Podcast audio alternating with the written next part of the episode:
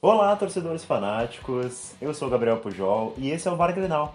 Somos aquele podcast feito de torcedor para torcedor sobre o maior clássico do mundo. E comigo na mesa, mais uma vez, Caroline Andrades. Olá, Carol. Olá, Gabriel Pujol. Olá, ouvintes do VAR Grenal. Gabriel Monteiro. Olá, Gabriel.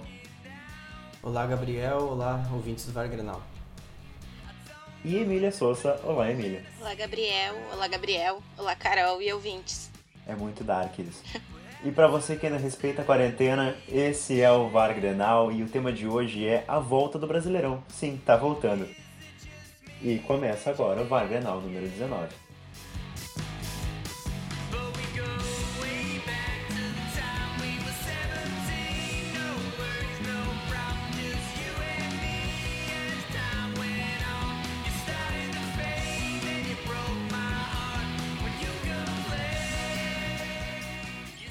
Vamos começar então, gente, sobre como que rolou a chegada até o Brasileirão, né?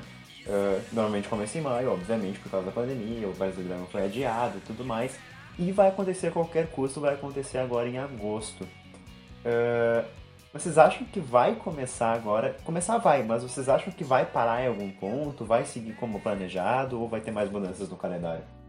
Tenho medo que aconteça o mesmo que aconteceu com o Gauchão, sabe? De ter um jogo marcado para tal lugar, aí chegar perto do jogo, como não tem torcida, o pessoal deixa para mudar em cima da hora, aí vai para outro outro lugar, então eu não sei, eu não sei como que vai ser esse Brasileirão, acho que vai ser bem difícil, porque eu tava lendo, né, acompanhando o, o, protocolo da CBF, que tem várias medidas de segurança, né? E eles falam que vai depender bastante também das cidades que vão sediar os jogos, né, de acontecer os jogos. Então, isso também aconteceu no Gauchão e a gente viu que, que, que, que rolou, né? Então, acho que eu tô um pouco apreensiva com essas questões. O que eu acho, o meu medo, é que aconteça que nem o campeonato uh, catarinense, né? Que parou, porque tinha muita gente doente. Eu acho que essa coisa da cidade não vai ser tão problema devido à CBF ser um campeonato maior, sabe? A pressão será, vai ser muito maior. Mas e se começa a infectar um monte de gente? E outra coisa, uh, a CBF fez o convênio com o, o, Hospital Albert Einstein, né? E ontem eles divulgaram um. que o Red Bull Bragantino divulgou que o Albert Einstein errou. Não lembro agora quantos testes. E imagina. 25 ou 26. Ah, então era 22, eu achei que. Imagina isso. No campeonato do. No campeonato de Série A, B eu acho que, não sei se a C tá incluída, mas o Brasileirão Feminino, todo mundo dependendo disso e não tem. Agora a gente não tem certeza se isso é, é eficaz ou não. Então, esses são meus dois medos. Aconteceu o que aconteceu em relação a Santa Catarina e essa falta de certeza dos testes. Até o, o médico, desculpa, o médico da CBF, o Jorge Pagura, ele deu uma entrevista pro blog das Dibradoras falando que não tinha como o futebol não voltar com toda a pressão que estão recebendo e que, tipo, shopping reabriu, bares reabriram, restaurantes reabriram. Então, seria impossível o, o Brasileirão não voltar. E eu não deixo de. E eu concordo com eles. Dia, só para falar, no dia que estamos gravando, ontem foi o prefeito de Porto Alegre autorizou os jogos de volta no Beira Rio e na Arena. Pressão. Né? E eu acho que o que mais me que mais me preocupa é a questão das viagens. Porque vai ser, por exemplo, uma delegação de vai, que sejam 11 jogadores mais 6 no banco, vão ser 17 jogadores mais comissão técnica. No mínimo vai envolver uns 25 pessoas que vão viajar tipo para cidades toda hora. E isso são 20 clubes da Série A. Então essas viagens para outras cidades é o que mais me preocupa, porque se um pega dentro de uma viagem com 25 pessoas dentro de um ônibus, todos pegam também, né? A princípio. E outra coisa, né? Todos os jogos, obviamente, vão ser sem torcida. E vocês acham que isso muda muita coisa ou os jogadores já estão acostumados? Eu acho que muda, mas não é aquilo tudo, sabe? Os jogos sem torcida, os caras estão tentando fazer, ter clima de estádio, com os trapos, com as coisas. Mas o que vocês acham que muda em ser um jogo sem torcida? Infelizmente, é a única alternativa que tem para essa pressão de voltar o, o futebol, né? Não, não há como ter outra, outra saída com essa pressão que os clubes fizeram para o retorno dos campeonatos, uh, ao menos é a única coisa que é possível. Sinceramente, perde um pouco, porque a gente sabe quando um time é punido para jogar num, sem torcida, como é estranho, como não parece futebol, dá pra ficar ouvindo, parece que a gente marcou um horário em uma quadra e foi jogar, que dá pra te ouvir os gritos, aquele marca, marca, volta, aquela, aquela gritaria boa de quem jogou futebol sabe como é que é. E, e eu não sei, sabe, eu entendo os clubes tentarem eh, botar telão, o som, do, som da torcida, acho que é uma ideia inovadora, mas eu sinceramente acho que surte muito pouco efeito, porque não é a mesma coisa. Não adianta a gente querer dizer que, ah, por exemplo, o, jogo do Grenal onde o Inter botou aquele, aquelas telas, sinceramente era necessário, eu achei todo mundo, achei uma, legal a ideia, mas se não tivesse não ia mudar absolutamente nada. Entendeu? Não ia fazer Inclusive, diferença. aos 25 do segundo tempo, deu pra ver os telões indo embora do estádio. né? Bem provável, né? Nossa, Centenário. bem provável. É. E aí o Grêmio já tava acostumado a jogar sem torcida, agora tava melhor ainda. Aí. Aí A voltando... gente tem que fazer um, um- bloco pra falar do Grenal, tá? Só, só. Dá, podemos fazer. Vamos falar disso. Acho, acho justo. No segundo bloco vai vir o assunto Granal. Mas voltando, acredito que jogo sem torcida é um jogo que não tem, não tem a característica de futebol, que é aquela parte da paixão, da, da empolgação, do clima do estádio, que querendo ou não é o que é o que move os jogadores jogam porque eles têm quem os assistam, quem vai lá incentivar, os clubes funcionam em prol da sua torcida. Ah, então acredito que os jogos sem torcida, infelizmente, eles são a saída do momento, dada a pressão que eles assim exercem para voltar ao campeonato, mas que eles mudam muito do clima, porque a gente já vê quando algum time é punido como faz diferença a ausência do público. Então, nessa situação de pandemia, é a única saída, mas descaracteriza tudo aquilo que nos, nos apaixona, né? Fal- Falta um pedaço importante. E a questão de não ter torcida é. É muito broxante tu ver um jogo sem torcida, né, cara? Por mais que os telões tentem ajudar, inclusive na Premier League teve umas ações muito legais que o cara do som tava, tipo, quando errava uma bola, a torcida fazia U na caixa de som, ou aumentava quando tinha um ataque, enfim. Mas mesmo com toda a tecnologia, não, não, não, não substitui, sabe? O CT do Grêmio ficou lindo com os trapos, o CT do Inter também imitou bem direitinho, ficou bonito. Ah, todos os estádios estão tentando fazer um clima legal, só que nada substitui, sabe? É muito broxante, mas a gente entende. O gauchão existir já é um erro, mas a gente entende a existência, por exemplo, por causa da grana que vem da televisão e o brasileiro não seria diferente. A gente já comentou isso alguns programas atrás, que eles iam tentar empurrar um campeonato brasileiro de qualquer forma. Eu achei até que iam fechar uma sede única, tipo a Champions League, mas não, vão fazer as viagens a princípio. Mas é isso, gente, não vai ter como substituir, a gente vai ter que viver com isso. E eu quero fazer uma pergunta aqui pra vocês. Se o Grêmio ou o Inter forem campeões brasileiros, faz muito tempo que a dupla não é campeã brasileira, como vai ser comemorar um campeonato desse? Eu acho que tudo que a gente tá vivendo é meio estranho, né? Porque parece. É que. É... Eu sinto que nada que a gente faz, assim, cabe muita reação, né? Vê todo dia mais de mil pessoas contabilizadas. E são números. Tá tudo virando muito número, muito numérico. Eu não sou muito fã de número. Não, mas falando sério. É, é tão triste e esses números eles aumentam, só somam. Isso. Então é estranho. Eu acho que tudo é a gente, que a gente tá vivendo é estranho. Tudo é sua primeira vez. Eu assisti o Grenal e foi um clima que a gente fez. Fiz como sempre fizemos aqui em casa com meu pai, que é ele cozinhar, a gente sentar e olhar TV. É sempre assim. Até porque eu não costumo olhar jogo muito fora de casa quando eu tô aqui. Mas ah, não era a mesma coisa. Mesmo que fosse, não era. Então é tudo muito estranho.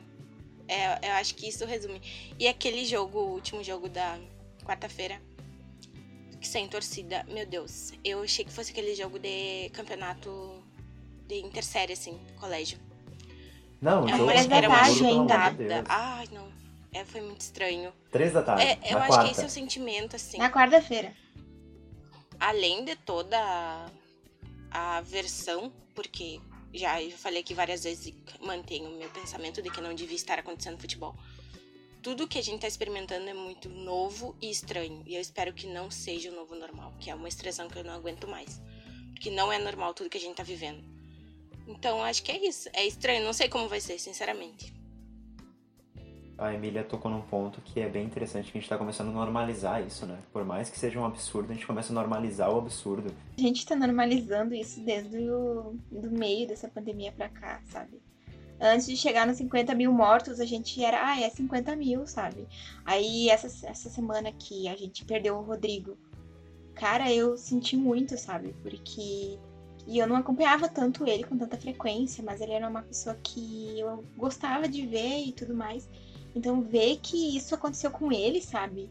Você pensa, você lembra de todas as pessoas que perderam alguém pelo É. vírus. Foi bem isso. É, eu ia é deixar muito isso pro fim do programa, mas já que tu puxou o gancho, eu acho interessante a gente falar, deixar aqui a nossa homenagem, a nossa força para os familiares, tanto do Rodrigo quanto do Marcão, que é o vice-presidente do Grêmio, que acabou falecendo em decorrência da, da Covid-19 também, e todas as 90 mil pessoas que, que se foram, né, as famílias dessas 90 mil pessoas, é muita gente. Como eu falei também alguns episódios atrás, a gente chegou num ponto onde todos nós conhecemos alguém que já foi infectado com vírus ou que está sofrendo com isso, alguma coisa do tipo.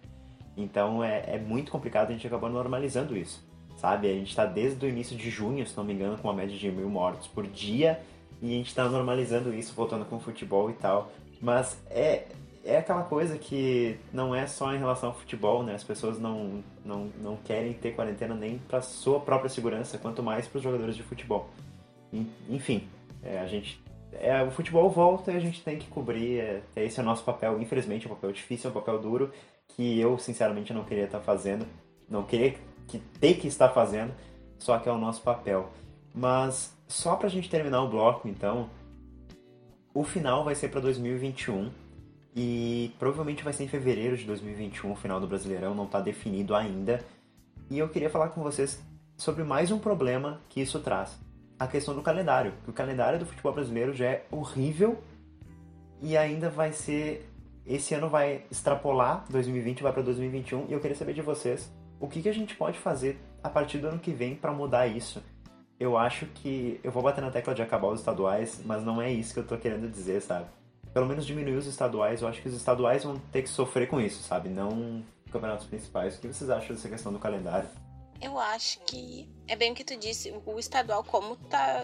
Eu acho que agora que eu, que eu notei como é gigante o, o campeonato estadual de todos os estados. Eles estão em um monte de fase e muitas vezes eu não sou a favor do fim dos estaduais, mas sou a favor de diminuir a participação de times da Série A. Tipo, entra na, nas. Que nem acontece na Copa do Brasil. Porque eu acho muito importante para os clubes do interior mas ao mesmo tempo tá prejudicando demais uh, times como o Grêmio Inter. Imagina se agora Grêmio e Inter estão na semifinal do Gauchão, amanhã, no domingo. E semana que vem já tem primeira rodada do Campeonato Brasileiro. O que, que vai acontecer? Se alguém se machucar? É a final do segundo turno agora na quarta-feira, para você que tá ouvindo no, no dia, né, o podcast. Ok. É agora na quarta-feira. Sim, é agora na quarta-feira.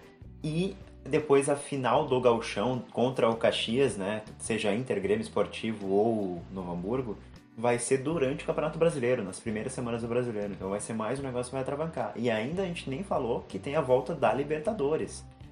Então é um troço que é muito em setembro, é muito complicado. Inclusive essa volta da Libertadores sem nenhuma previsão de data, de, de local, de, de como vai funcionar.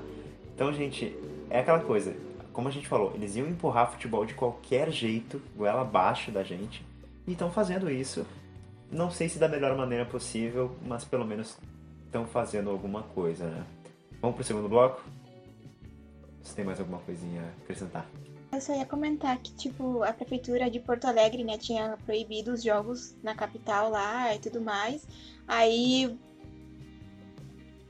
Aí agora eles aceitaram os jogos lá, sendo que, tipo, essa semana só aumentou os casos, as pessoas na UTI, e aí, tipo, concordância, argumento, zero. Parabéns. Inclusive, só a gente tava falando isso em off, mas vou trazer aqui pro programa. Eu me mudei pra Porto Alegre recentemente e eu tô morando a três quadras da arena, aqui no Maitá. E pra aquele jogo horrível de Grêmio Novo Hamburgo, três da tarde, tinha aglomeração de gente pra assistir o jogo em barzinhos, o bar fechado, a galera lá dentro vendo, fazendo churrasco e tal aqui na região. E imagina quando voltar ao Campeonato Brasileiro, quando tiver um Grenal, uma final de turno. Então, é uma situação muito complicada. E não é só no entorno da arena que isso acontece, a gente sabe que acontece em todo o estado, em todo o país vai acontecer também. Vamos para o segundo bloco.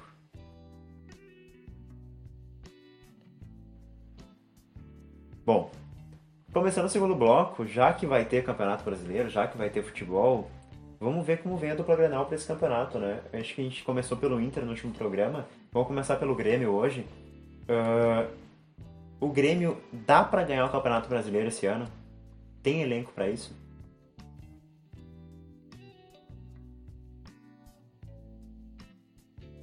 Já senti pelo silêncio da mesa que não, mas opiniões, por favor. Eu acho que é muito difícil você apontar algum favorito agora. Claro que a gente estava falando em off, né? Uns times que a gente tem a impressão que, enfim, vão chegar mais na frente. Mas eu acho muito difícil tu dizer, ah, ele é favorito, porque toda essa situação tem time que nem treinou direito ainda, tem time que mal jogou partidas, então a gente viu o Grêmio e, e Inter agora, quando voltou o Gauchão, foi horrível. Então, eu não sei dizer assim, tipo, um favorito. Mas o Grêmio precisa de algumas peças. Mas ele, eu acredito que ele vai longe no, no Campeonato Brasileiro. Emília. É pelo menos as 38 rodadas vai jogar. Longe entre os quatro primeiros, assim. O Grêmio entendi, com certeza vai ficar isso. entre os quatro primeiros. Isso é óbvio.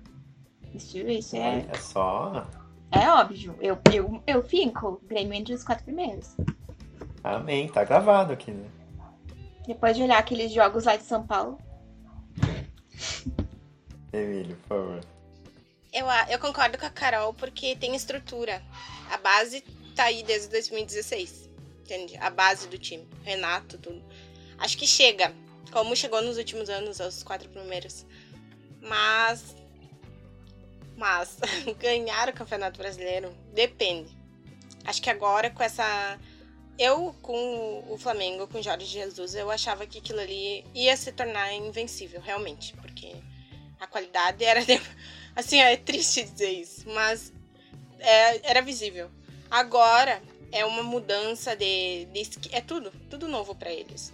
Então já tira tudo, já, já coloca outros times de novo no, na é, corrida. eu acho que nem coloca os outros times na corrida. E não só o Grêmio Traz o Flamengo outros, um pouco. mas... É que a gente não viu esse cara estrear ainda, né, com o time do Flamengo, mas eu acho que essa mudança até adaptar traz o Flamengo um pouquinho para baixo. Não sei, a gente tem que ver em campo. É, também acho. Iguala pelo menos, porque eu acho que não só o Grêmio é um dos times do Brasil que tem qualidade, assim como assim como o Flamengo e outros que a gente tava comentando. Mas eles estavam assim num grau acima, num degrauzinho acima. Acho que agora iguala.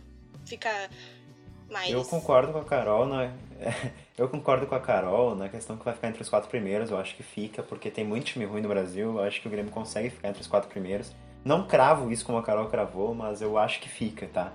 E o que falta de peças pro Grêmio ter esse elenco que pode chegar firme no Campeonato Brasileiro para vencer? Eu já digo de cara aqui que falta um centroavante, porque o Diego Souza não vai ter perna para aguentar toda a temporada. E se juntar Luciano André não dá uma perna do Jael.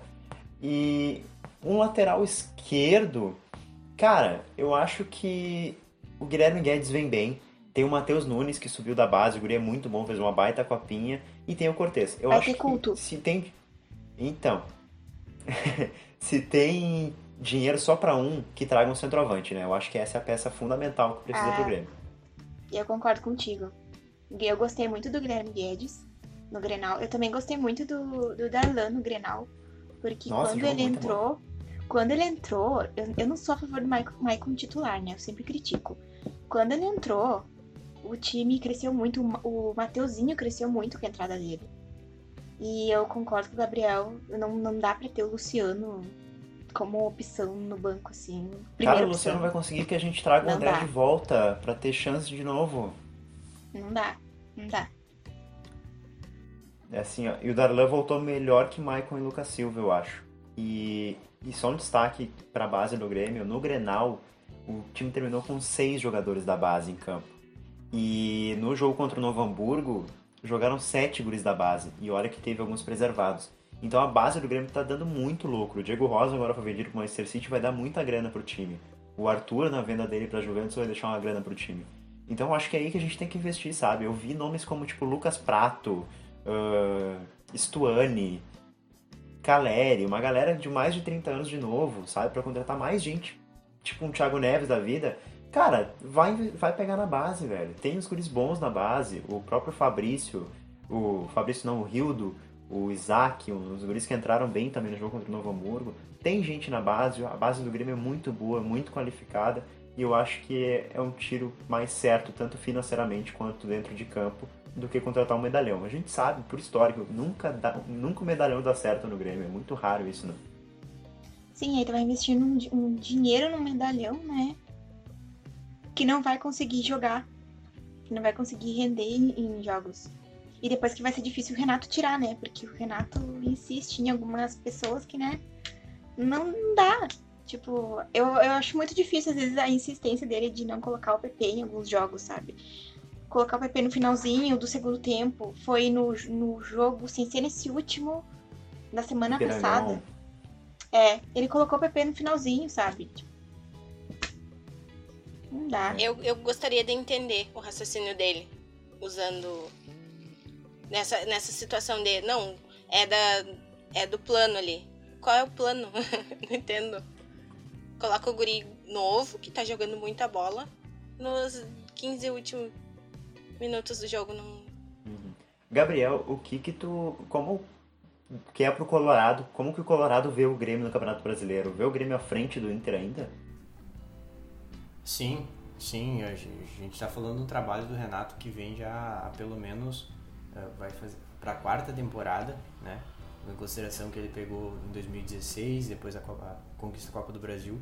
É um time bem mais montado, bem mais formatado, né, que tem essa vantagem, por exemplo, em relação a muitos outros clubes, de ter um trabalho que já vem de longa data, com ele conhecendo uh, o grupo. Claro que tem essas inconsistências, que nem vocês comentaram sobre a questão do PP. Uh, ele entrou no jogo e o Moledo fez uma falta absurda nele, porque com certeza ele não ia ganhar na corrida que é só no corpo dele. E aí tu pensa assim, por que raios ele estava no banco? Vamos pro Colorado então. Dito isso, a gente vai fazer a mesma coisa com o Inter, né? O que vai ser do Inter no Campeonato Brasileiro? Esse ano acaba a fila? Até, até triste falar. Mas eu acredito que não, sabe? Sendo bem sincero. É um trabalho que ainda tem muito a desenvolver.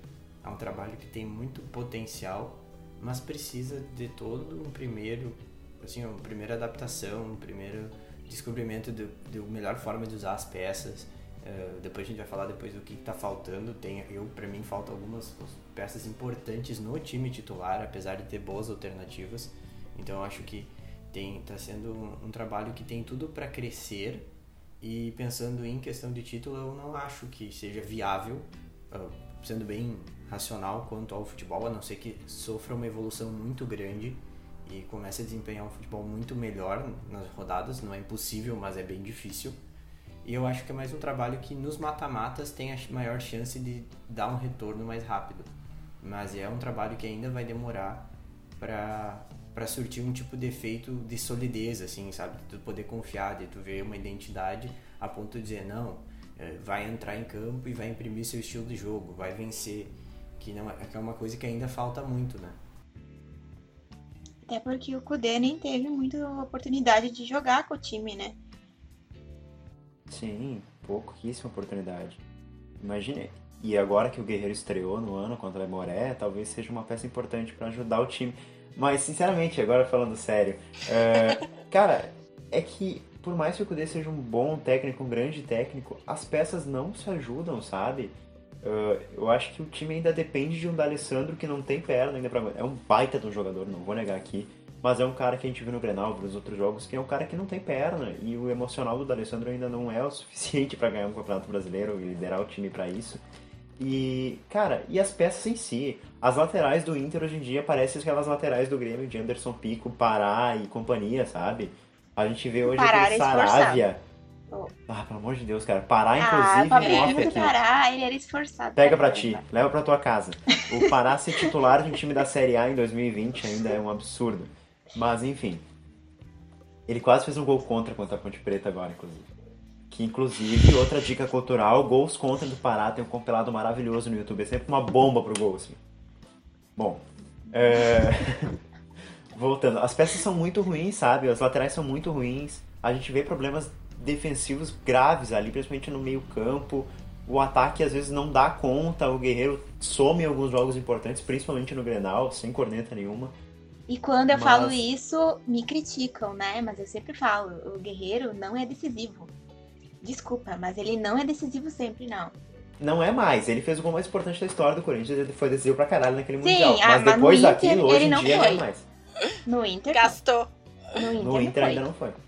Meter dois gols lá no, no, no Universidade Católica, né? A solução é jogar contra a Imoré o ano inteiro. Emília.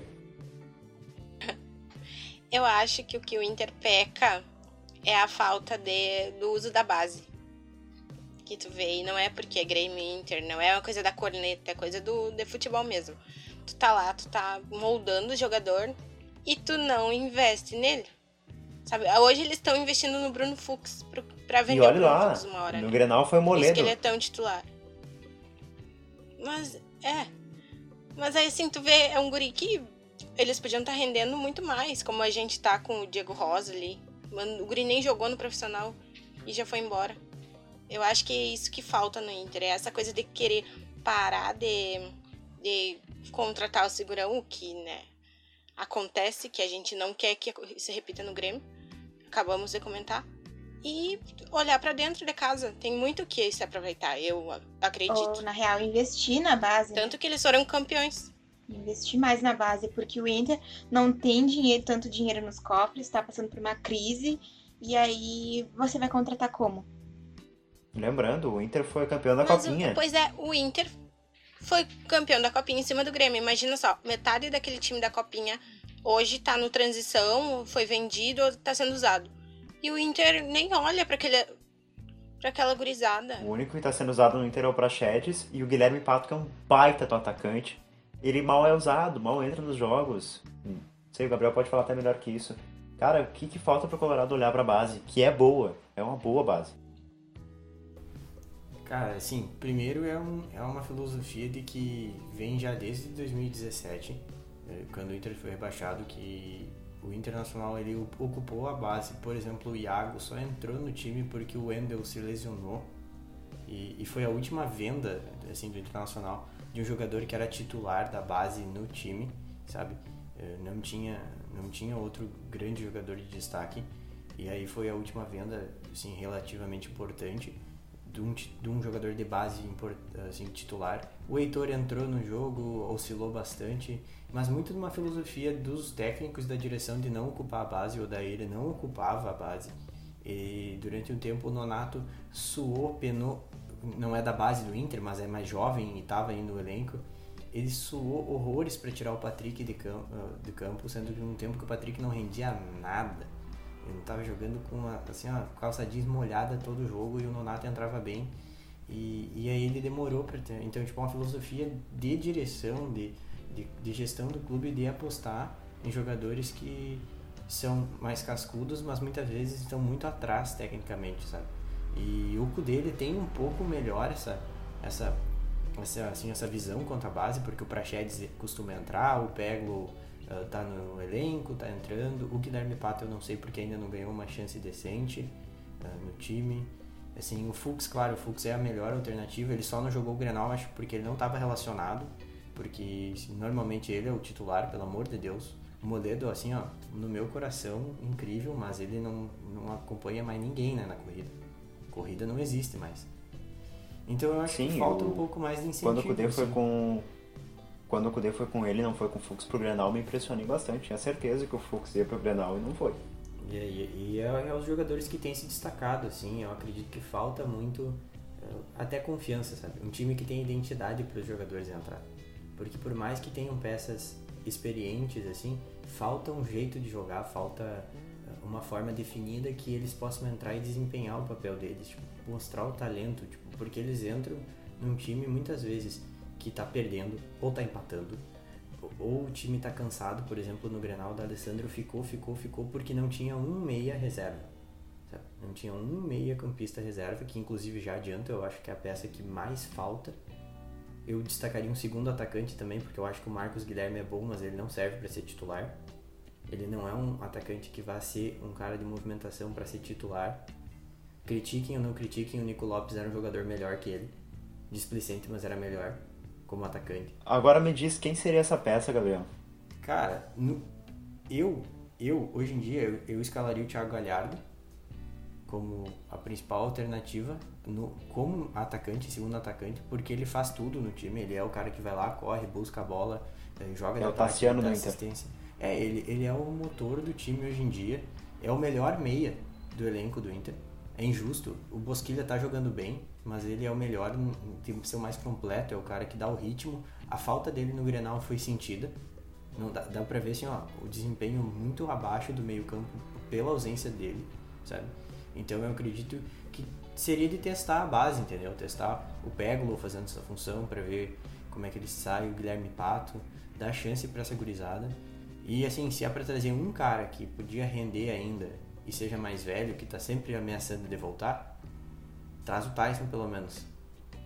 Que é um cara que faria essa função porque ainda tá, pode render o suficiente para jogar no Brasil em alto nível, nem que seja num sistema de assumir esse, esse papel.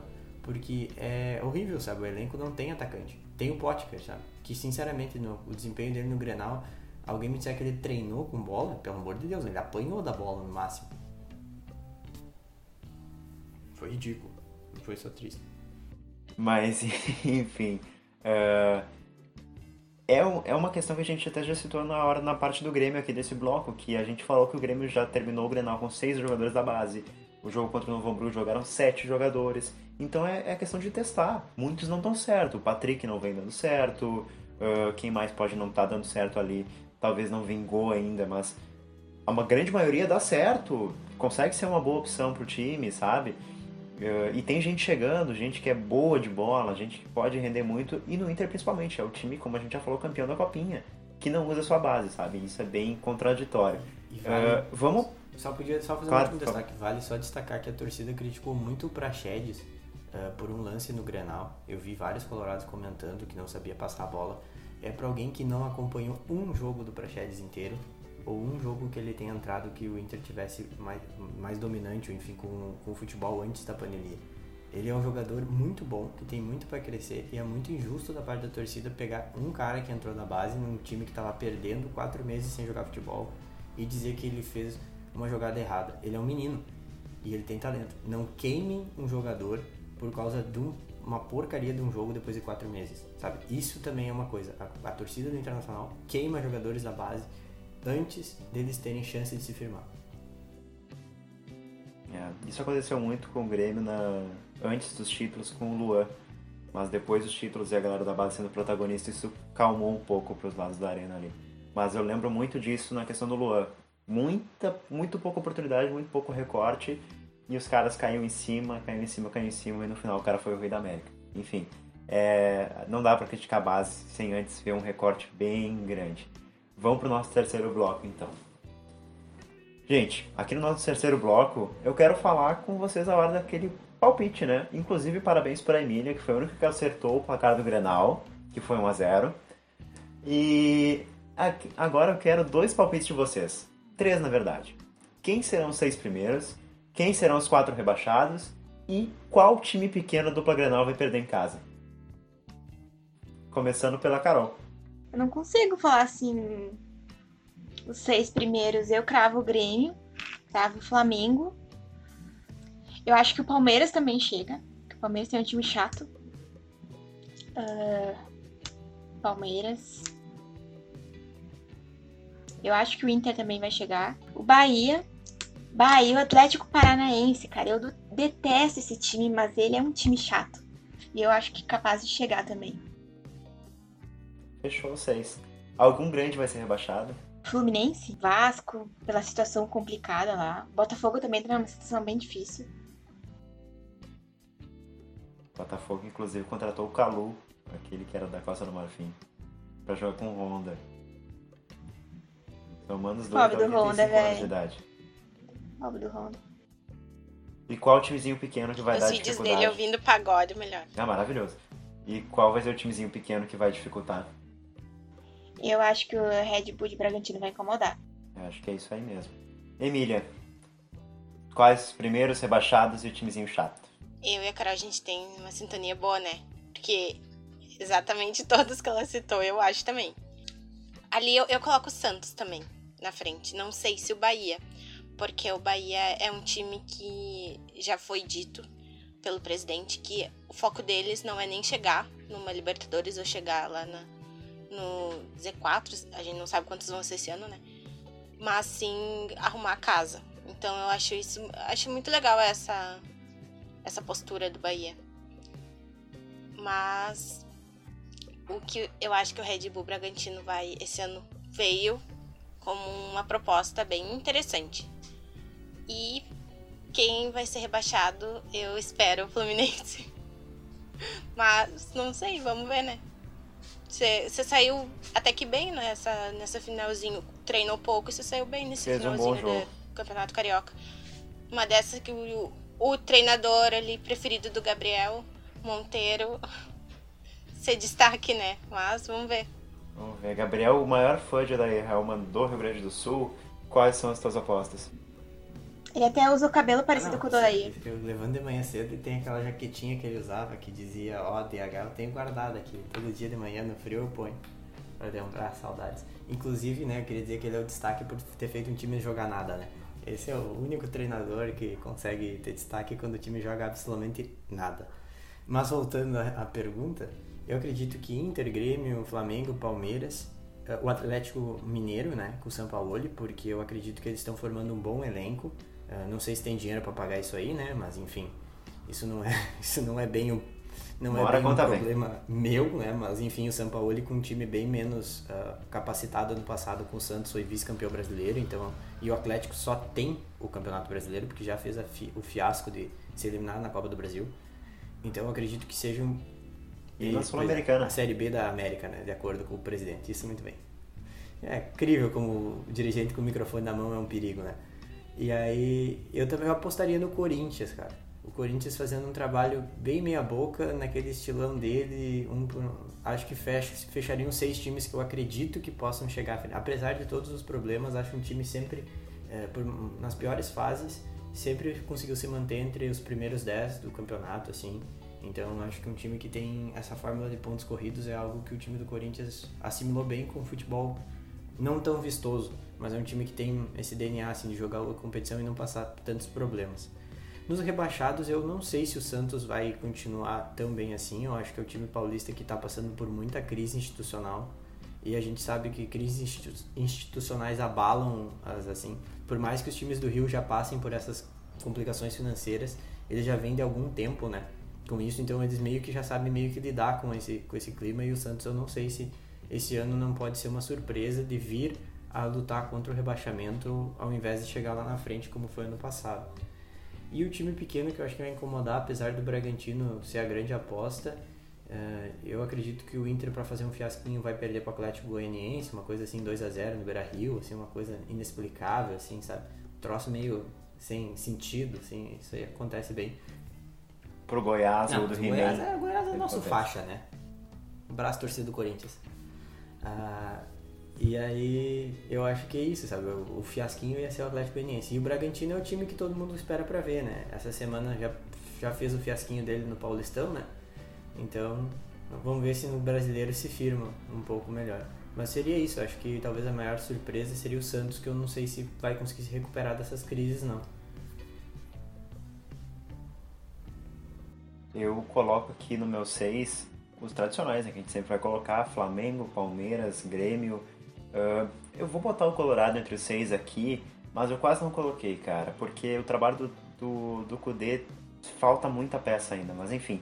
E o Atlético Mineiro, vou colocar também, porque o trabalho do São Paulo no passado foi muito bom e com um time bem mais fraco, como o Gabriel citou. Uma hora vem a conta, uma hora todo esse gasto vai, vai vir voltar para eles, mas pelo menos essa temporada eu acho que eles vão bem. E se for colocar mais um, eu fiquei entre o Atlético Paranaense, o Corinthians e o Bahia. Eu acho que são três clubes que podem entrar aqui entre os seis, que não são tão bons quanto essa prateleira de cima aqui, Mas são times que sempre fazem boas campanhas, são times que vêm bem, o Atlético Paranaense principalmente, o Bahia pela estrutura de clube que tem, e o Corinthians porque é um time ruim que sempre chega. Né? Então acho que entre esses três aqui, se for para apostar em um, acho que eu aposto no Atlético Paranaense, que vem mais regular. Cara, o time chato, eu fico entre o Ceará e o Fortaleza, que mais uma vez ficaram na Série A. São times que vêm bem. O Fortaleza venceu o Ceará e o Ceará já venceu o Fortaleza de volta e tá na, inclusive campeão da Copa do Nordeste. Eu acho que é o time que vai incomodar. E para ser rebaixado, eu acho que vai ter aqueles bate-voltas tradicionais, que vai ser do Atlético Goianiense, do Esporte. E de grande que possa ser rebaixado, eu fico entre Vasco e Santos, cara. Porque o Santos está numa crise ferrada e o Vasco é, é sempre candidato. Então eu acho que é mais ou menos isso. Gente, vamos encerrar? Acho que é isso, né? Depois de muitos problemas técnicos, pessoas travadas e barulhos externos, a gente encerra esse VAR Grenal de número 19. Agradecendo a tua audiência, como sempre, é muito importante te ter aqui interagindo com a gente, principalmente nesse momento de pandemia que a gente está produzindo muito aqui, cada um das suas casas.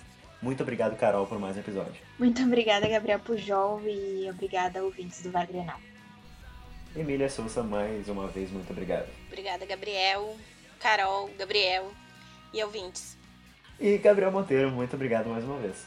Muito obrigado, Gabriel Pujol, muito obrigado, meninas, e muito obrigado, ouvintes, por nos acompanharem. E é isso aí, gente. Aproveite o Brasileirão com segurança, obviamente, se cuidando, cuidando dos seus. Não cuide só de si, cuide do próximo também, que é bem importante, tá? Curto Brasileirão, boa sorte para a dupla Grenal e até a próxima. Tchau, tchau.